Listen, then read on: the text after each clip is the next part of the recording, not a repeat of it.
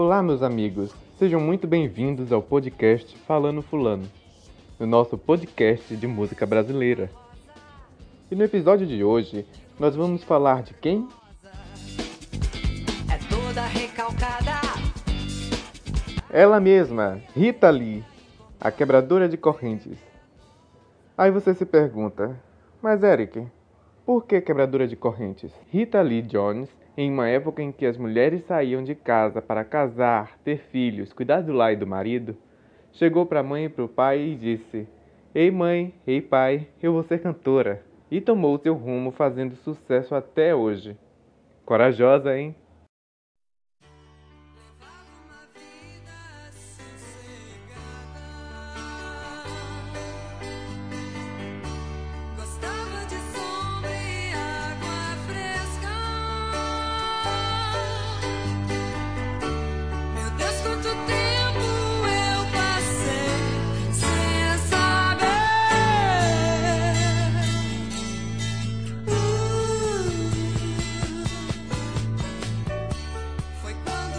Quando Aquela exata época eu tinha saído da casa dos meus pais. Até eu conto uma mentira na música. que Meu pai ficou marara quando ouviu. Falou, escuta, eu ouvi uma música sua, eu mandei você embora de casa. Querido pai, é uma licença poética, fica mais chique assim, deixa pensarem que eu fui embora, fica trágico. E aí ele entende.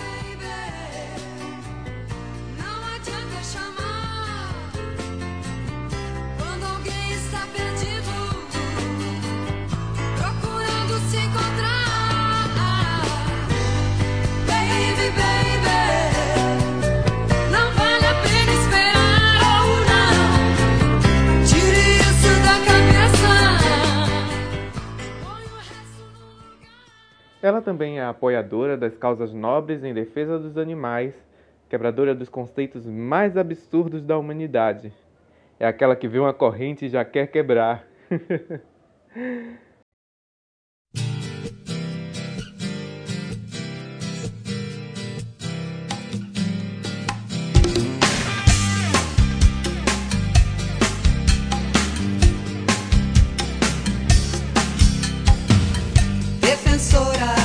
dos frascos e comprimidos, de nós malucos, sois a beleza.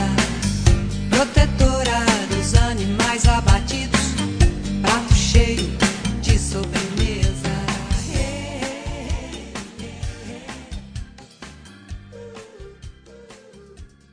A nossa maravilhosa aprendiz de feiticeira nasceu no ano de 1947, na cidade de São Paulo. Filha de imigrantes, de família humilde, desde pequena era brincalhona, divertida, de personalidade forte. Já sonhou em ser veterinária, pasmem, mas nunca acreditou em seu potencial para isso, por medo de ver sangue e não saber lidar com toda aquela situação. Ela também é multi-instrumentista, poliglota, chegando a falar cerca de quatro línguas. Ótima atriz também, e com atuações de cair o queixo, inclusive fazendo pequenas apresentações em TV. Tendo espírito independente, conheceu a banda Os Mutantes na época em que terminava os estudos, decidindo ir pelo caminho da música. Sempre sensual, debochada e divertida, suas músicas tinham como inspiração sua própria vida e vivência. Deus me proteja da sua inveja. Deus me defenda da sua macumba. Deus me salve da sua praga. Deus me ajude da sua raiva. Deus me imunize do seu veneno. Deus me poupe do seu fim.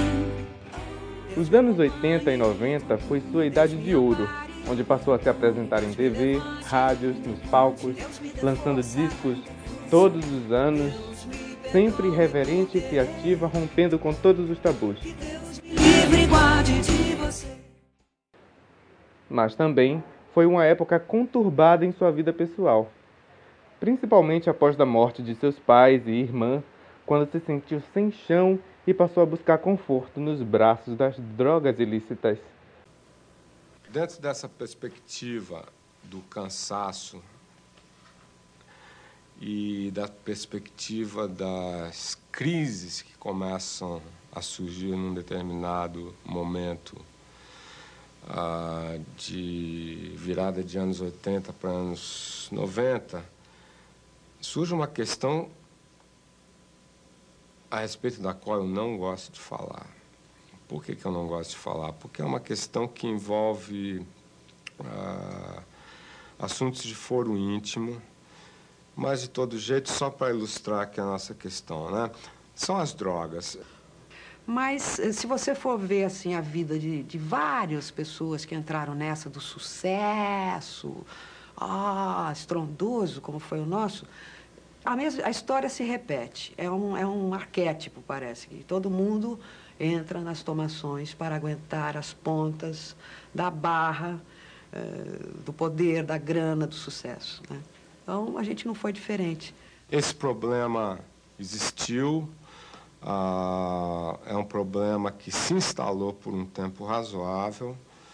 Ah, eu não gosto de falar sobre isso, não gosto de voltar a isso, não gosto sequer de me lembrar isso. No, hoje eu vejo com outros olhos a coisa. Não me arrependo de nada. Não, não acho que tem essa coisa de, oh, meu Deus, por quê? Não, não me arrependo. Eu acho que era uma época que, que, que, que era isso mesmo. Posso dizer que foi uma fase difícil de ser uh, transformada, porque ah, as drogas provocam um estado de caos, um estado de absoluta confusão. E para que se consiga fazer a luz no fim de um túnel desses, é preciso, é preciso uma dedicação, é preciso uma. Ah, uma invocação muito forte das forças de luz. Mas é, o, o que mais me, me desnorteou foi a morte do meu pai, depois da minha mãe, que eu achei que eu tinha direito de abusar das, de drogas para poder ter cabeça ou não para fazer show. Mas eu fazia show.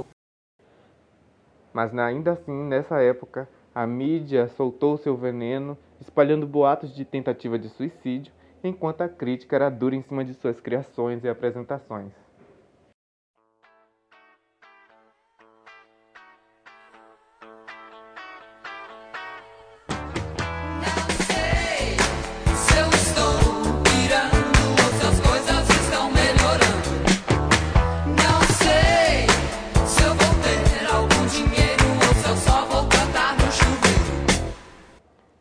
Busca de autoconhecimento, ela resolve criar a banda Tutti Frutti, onde produziu seus maiores sucessos de todos os tempos, e aprendeu a viver consigo mesma, para depois então abrir o seu coraçãozinho para o amor com seu eterno parceiro, Roberto de Carvalho, decidindo finalmente casar-se com ele após 20 anos de parceria, amor e amizade.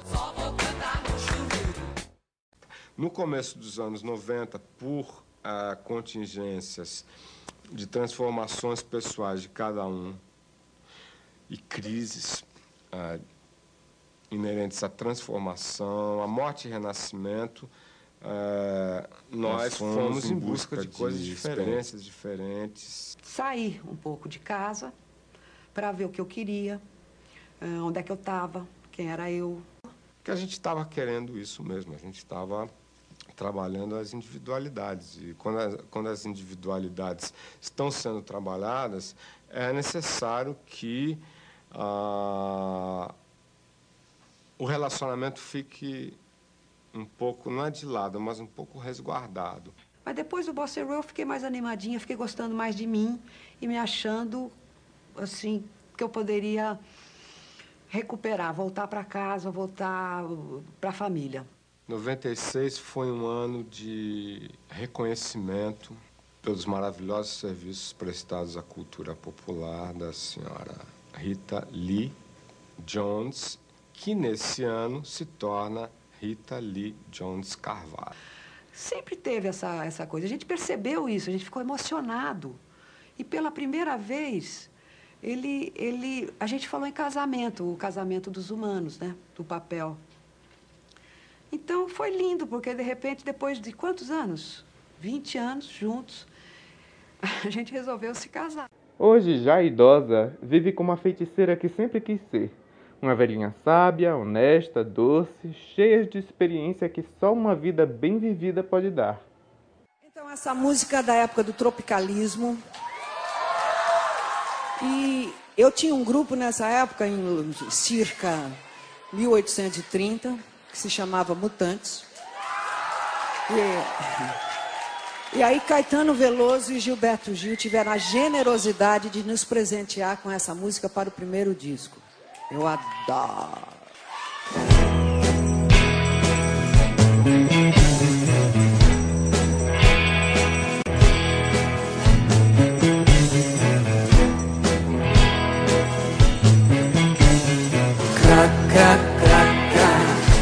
Zuiu, zuiu, zu, cra, cra, cra, cra. Zuiu, zuiu, zuiu, zu, cra, cra, cra, cra. Zuiu, zuiu, zuiu, zu, cra, cra, cra.